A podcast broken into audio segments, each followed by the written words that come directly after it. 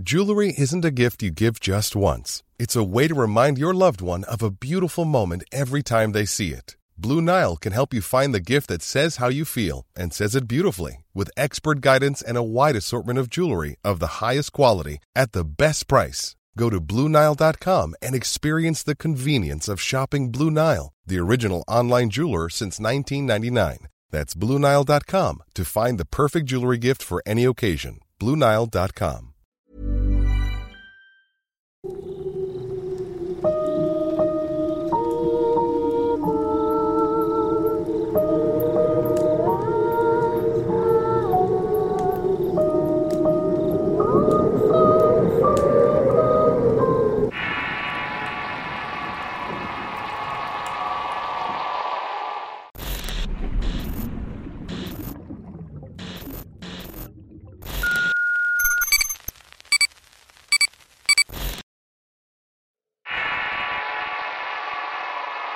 Caribú, parte 3.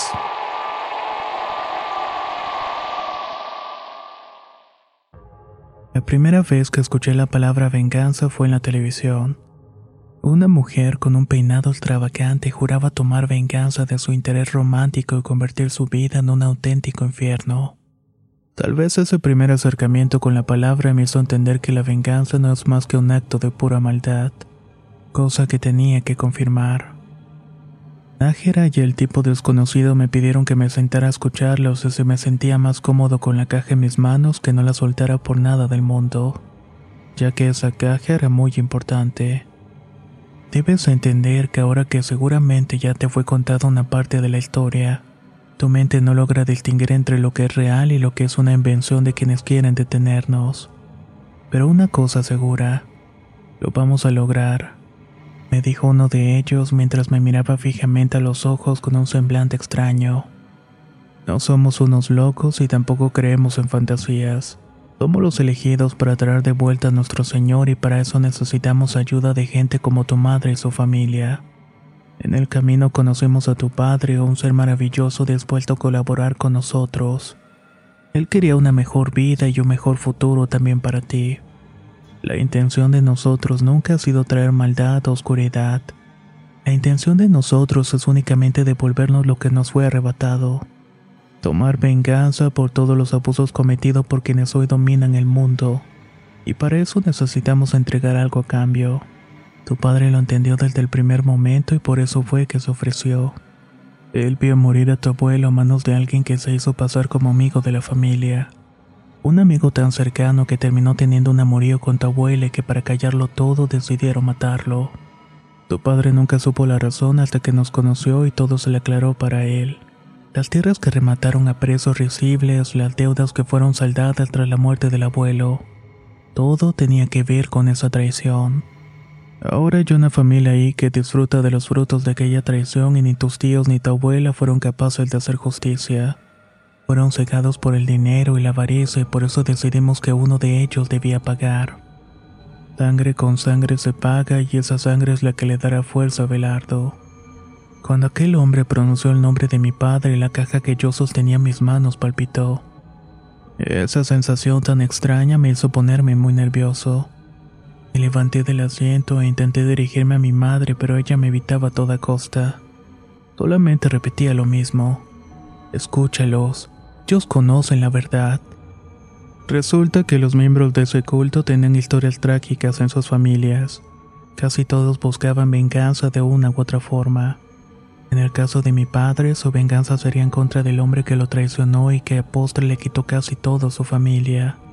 Ágera, por su lado, tenía una historia más personal. Su mujer lo había abandonado con su propio hermano y le había dejado sus dos hijos. Los muchachos no soportaron la vergüenza que les había hecho pasar y ambos se quitaron la vida en la recámara de sus padres. Era un claro mensaje de lo mal que estaban por la partida de su madre. El hombre desconocido contó una historia sobre cómo él y su hermana menor fueron vendidos a una familia que los trataba como esclavos, hasta que él pudo crecer y escapar de ahí. Buscó ayuda de las autoridades, pero esa familia era tan poderosa que nunca pudo rescatar a su hermana terminó perdiéndole la pista para siempre una noche en la que la familia escapó del país a causa de un problema de dinero con políticos. Y en el caso de mi madre la situación se tornaba todavía más macabra. Resulta que varias generaciones atrás la familia de mi madre, especialmente las mujeres, fueron usadas para todo tipo de actividades ruines. Las obligaban a prostituirse y a engendrar mujeres para los mismos fines. No eran otra cosa más que animales de cría y servidumbre para sus captores. Hasta que con el tiempo uno de sus clientes les ofreció venganza sacando de ella a mi bisabuela y llevándola a ser parte de ese culto. Muchas de las mujeres que pertenecieron a la familia murieron a manos de hombres despreciables que las trataban como mercancía. Algunas perecieron bajo los influjos de sustancias que usaban para tenerlas sedadas todo el tiempo, y otras más simplemente desaparecieron. La bisabuela crió a mi abuela y a mi madre con una sed de venganza brutal, metiéndoles en la cabeza que la causa de sus pesares eran los hombres que no pertenecían a la hermandad. De esta manera se dedicaron a traer hombres al culto para ganar más y más poder. No somos simples mortales obsesionados con la venganza, dijo mi madre. Somos víctimas que lo único que buscan es justicia. Y cuando la justicia del hombre nos falla, tenemos que recurrir a la justicia de Caribú. La historia de los tres eran tan horribles como difíciles de entender. Pero el dolor en su mirada y la forma en que recordaban cada uno de los detalles me hacía pensar que no estaba mintiendo. Aún así, tenía que estar seguro de que aquello que iba a invocar no era algo malo, y que de alguna manera le daría paz a la memoria de Paloma. ¿Qué hicieron con las diez personas que ofrecieron? ¿Por qué ellos? ¿Por qué Paloma? Cada uno de ellos cumplía con una función. Cada persona que a lo largo de este tiempo hemos elegido hizo algo que merecía su final. Pero no todos como lo que imaginas. Todas esas almas están bajo el cuidado de él. Ninguna de ellas está en un lugar de oscuridad y pronto lo vas a entender. Aquel día me fueron diciendo una a una las razones por las cuales eligieron las ofrendas. Algunas parecían razones meramente viscerales como la elección del hermano de mi padre, pero ellos se escudaban en que de no hacerlo mi tío podría interferir en sus planes, pues de alguna manera había descubierto muchos secretos de ellos mismos. Otro de los elegidos había sido un miembro del culto que los había traicionado y al hacerlo había mostrado su lado más animal, su lado natural de defensa como los animales cuando se sienten en peligro. Según ellos, esas diez ofrendas reúnen características individuales que le dan a su orilla la forma definitiva, siendo alimentado principalmente por actos que en otras religiones podrían llamarse pecados, o que para el hombre pudieran ser inmorales. En el caso de mi padre era su adicción al sexo. De alguna manera todo esto comenzaba a tener sentido para mí, aunque ahora que pienso no era más que habladurías para controlarme y hacerme sentir rabia por la humanidad y por las personas que pensaban diferente a mí. No me respondieron por qué Paloma. Ella no les había hecho nada. Paloma no nos hizo nada, pero a ti sí. Tú estabas destinado a cumplir con la venganza de todos. Desde niño habías estado conectado a nosotros, tu verdadera y única familia. La casa donde creciste estaba llena de señales que seguramente recuerdas. Tal vez en este momento no las recuerdas, pero una vez que comience todo irás recordando poco a poco. Paloma te borró sus recuerdos y no sabemos si fue con magia o simplemente con eso que tú crees que era amor. Esa mujer no era buena para ti ni para nuestros planes. Si tu padre hubiera estado vivo, él mismo se hubiera encargado de ella con sus propias manos. Las palabras de mi madre provocaron en mí una rabia feroz. Era otra vez esa mujer despreciable de la cual me había alejado. Era nuevamente esa mujer con aires de grandeza que no parecía tener empatía por los demás. Era una vez más el rostro del mal enfrente de mí. Aun cuando la cólera invadía todo mi cuerpo decidí contenerme. No estaba en posición como para pelear con dos hombres armados y menos para tener que hacer lo que fuera en contra de mi madre. Así que decidí seguirles el juego. No tengo idea de qué hacer con esto, le dije mostrando la caja que parecía no dejar de latir en mis manos. Entonces devuélvesela a tu madre. Si lo hago, liberarán el alma de Paola y la dejarán descansar. Ella es libre, es libre gracias al poder de nuestro Señor. Entregué la caja y me fui a preparar como ellos me habían indicado. Teníamos solamente pocos minutos antes de que los demás miembros de su culto llegaran por nosotros y nos llevaran a donde nace el agua. Ese lugar misterioso del que ya me habían hablado mi tío con anterioridad. Me pidieron que únicamente llevara algo que me recordara a mi padre y me entregaron una especie de abrecartas en punta, Era más parecida a una de esas espátulas pequeñas con las que cortas el queso. En su momento lo vas a necesitar, me dijo Nájera. En menos de una hora una camioneta se estacionó frente a la casa y era una camioneta tipo van, color blanca y con los vidrios completamente negros. En un inicio pensé que estaban polarizados, pero cuando la abordé noté que estaban pintados. Ahí viajaban tres personas más, dos mujeres y el hombre que iba manejando. Al verme todos me recibieron con alegría, incluso se notaban aliviados de verme con ellos. Durante el trayecto nadie hablaba y únicamente mi madre me acariciaba la cabeza con sus dedos como lo hacía cuando era pequeño. De pronto escuché la voz de Paloma una vez más. De las cenizas nacerá el fuego que consumirá toda la vida. No permitas que el agua esparza el fuego, a nosotros ya nos consumió. Esas palabras fueron cortas pero muy impactantes. Y bien no entendía lo que me trataba de decir, sabía que llegado el momento lo haría y para eso tenía que estar muy alerta. Los movimientos bruscos de la camioneta me indicaban que ya no estábamos en una carretera común. Se sentía como si estuviéramos viajando por un camino de terracería. El ruido de la ciudad ya no se escuchaba y tampoco el de los demás autos. Sin duda estábamos metiéndonos a un lugar completamente apartado de todo. Eso no era nada bueno para mí, pues en caso de querer escapar de ahí estaría justamente en medio de la nada. Al final llegamos a un lugar donde se detuvo la camioneta. Al bajar me di cuenta que había otras tres camionetas iguales. Hey, I'm Ryan Reynolds. At Mint Mobile, we like to do the opposite of what Big Wireless does. They charge you a lot, we charge you a little. So naturally, when they announced they'd be raising their prices due to inflation, we decided to deflate our prices due to not hating you. That's right. We're cutting the price of Mint Unlimited from $30 a month to just $15 a month. Give it a try at mintmobile.com slash switch. $45 upfront for three months plus taxes and fees. Promo rate for new customers for limited time. Unlimited more than 40 gigabytes per month. Slows. Full terms at mintmobile.com.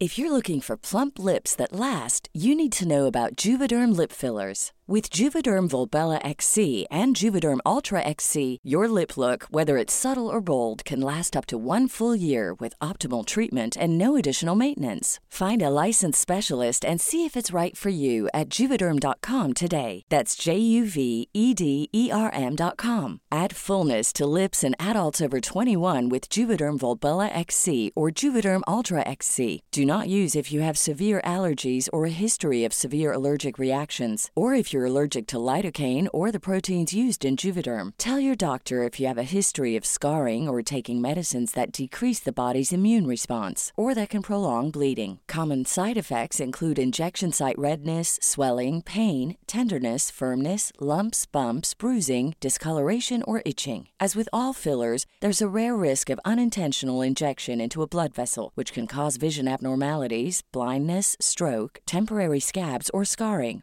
For full important safety information, visit juvederm.com. esperándonos. Teniendo en cuenta que nosotros éramos siete, me imaginé que al menos 20 personas serían parte de aquel ritual. Eso me ponía mucho más intranquilo. Hijo, vamos a caminar todos detrás del hombre que tiene esa piel encima, me dijo mi madre mientras me señalaba un enorme e imponente hombre vestido de pieles de animales. Este iba caminando descalzo con un bastón en la mano. ¿Quién es él? pregunté. Es nuestro líder. Pensé que Nájera o el otro eran los líderes. No, ellos son enviados al igual que yo. Etienne es el encargado de darnos la vida. Mamá, yo no sé de qué trata todo esto, pero por favor dime que el cuerpo de mi padre está enterrado en algún lado y que no lo usaste para alguno de tus rituales. El cuerpo de tu padre pertenece a él, al igual que el nuestro.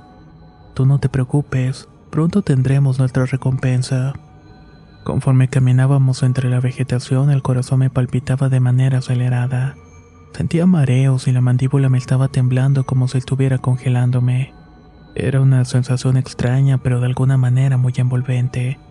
Las demás personas eran todas mayores que yo, el más viejo debería tener unos 80 años y la más joven parecía ser mi madre. Sin duda tenía mucho tiempo esperando por este momento.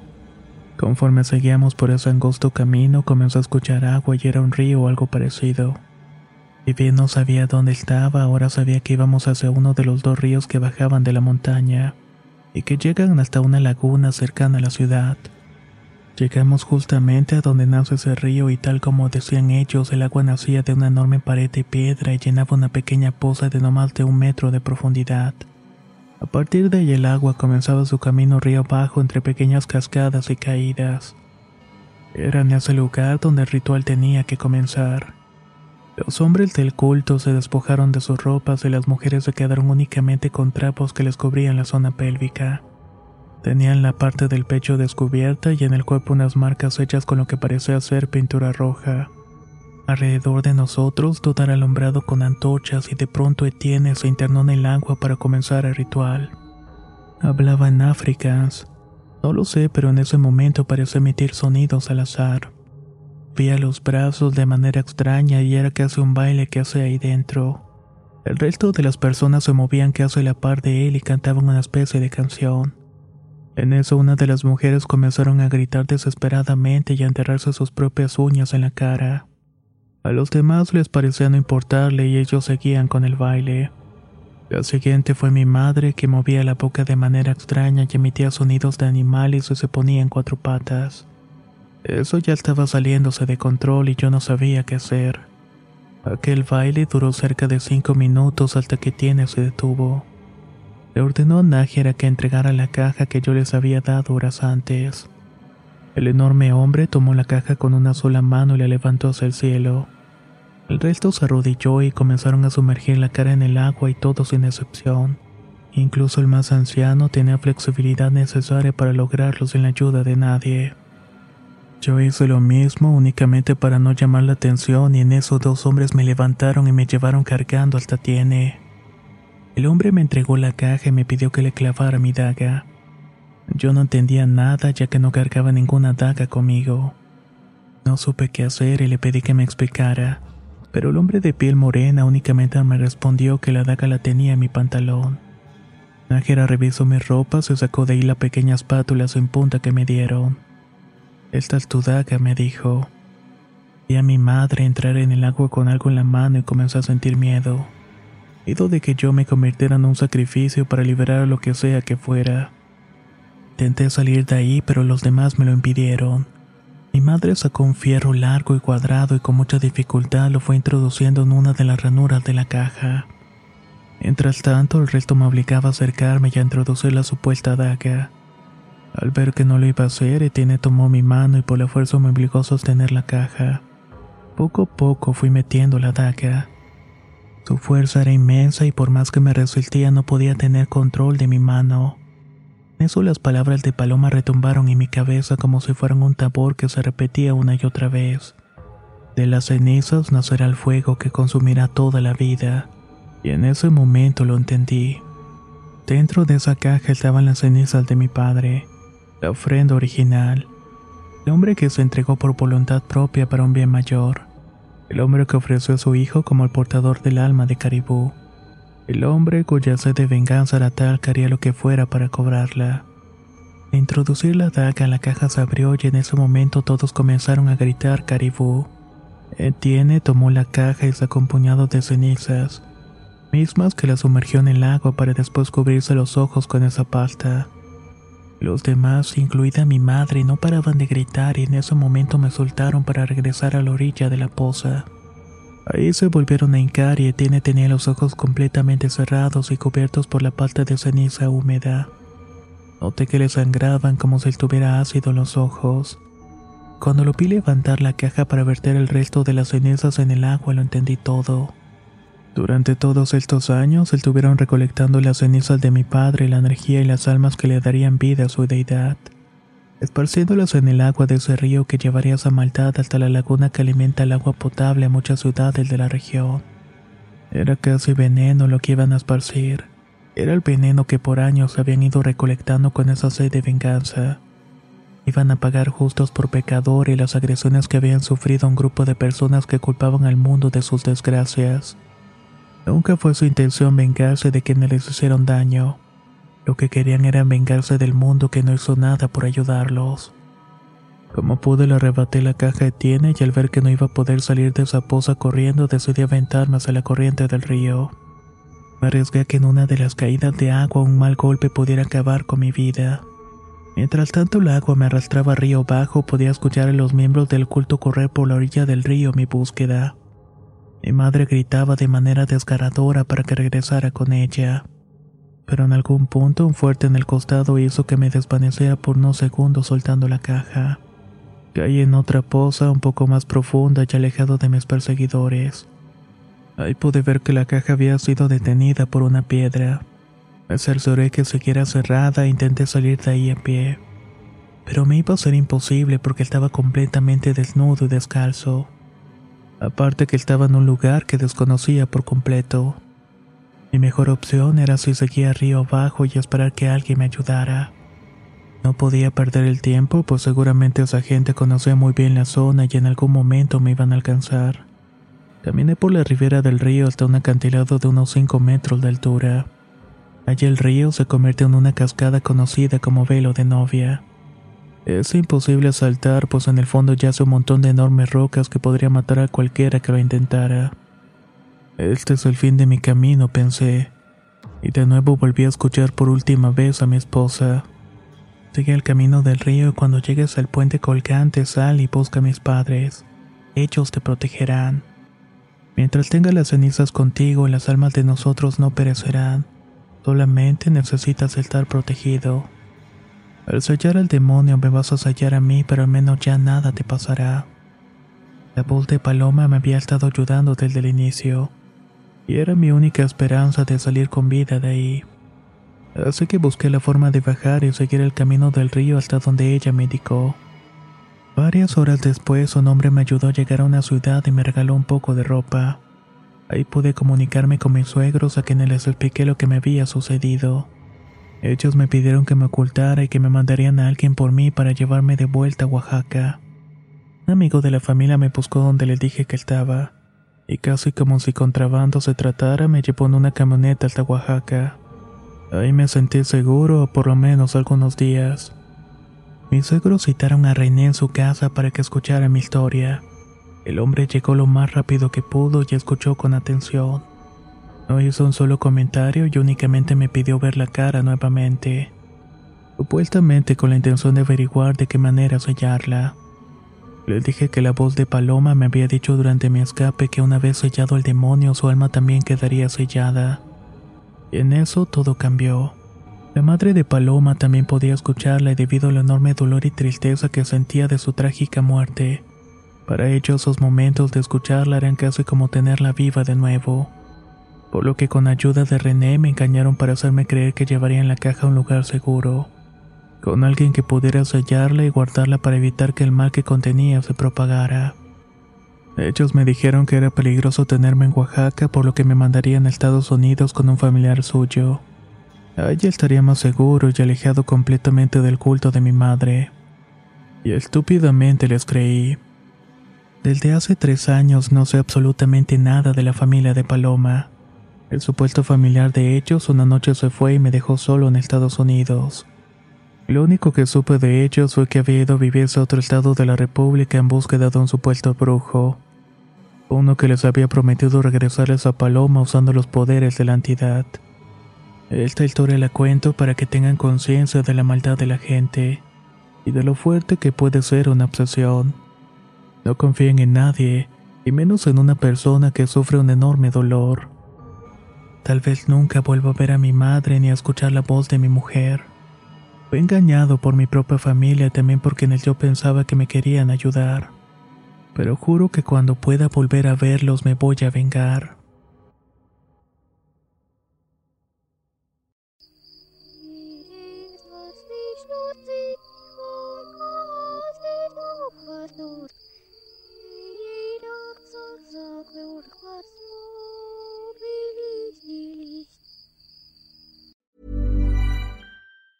If you thought the only way to get a more defined jawline with natural looking results was through surgery, think again. Juvederm Volux XC is a non surgical injectable gel filler that improves moderate to severe loss of jawline definition and can help you achieve natural looking results with little downtime. Even better, this improved definition lasts up to one year with optimal treatment. No maintenance required. Improve jawline definition for a smooth, sculpted look with Juvederm Volux XC. For important safety information and to find a licensed specialist, visit juvederm.com. That's J U V E D E R M.com. Not for people with severe allergic reactions, allergies to lidocaine, or the proteins used in Juvederm. Common side effects include injection site redness, swelling, pain, tenderness, firmness, lumps, bumps, bruising, discoloration, or itching. There's a risk of unintentional injection into a blood vessel, which can cause vision abnormalities, blindness, stroke, temporary scabs, or scarring. Talk to a licensed specialist to find out if it's right for you. Hey, folks, I'm Mark Marin from the WTF Podcast, and this episode is brought to you by Kleenex Ultra Soft Tissues,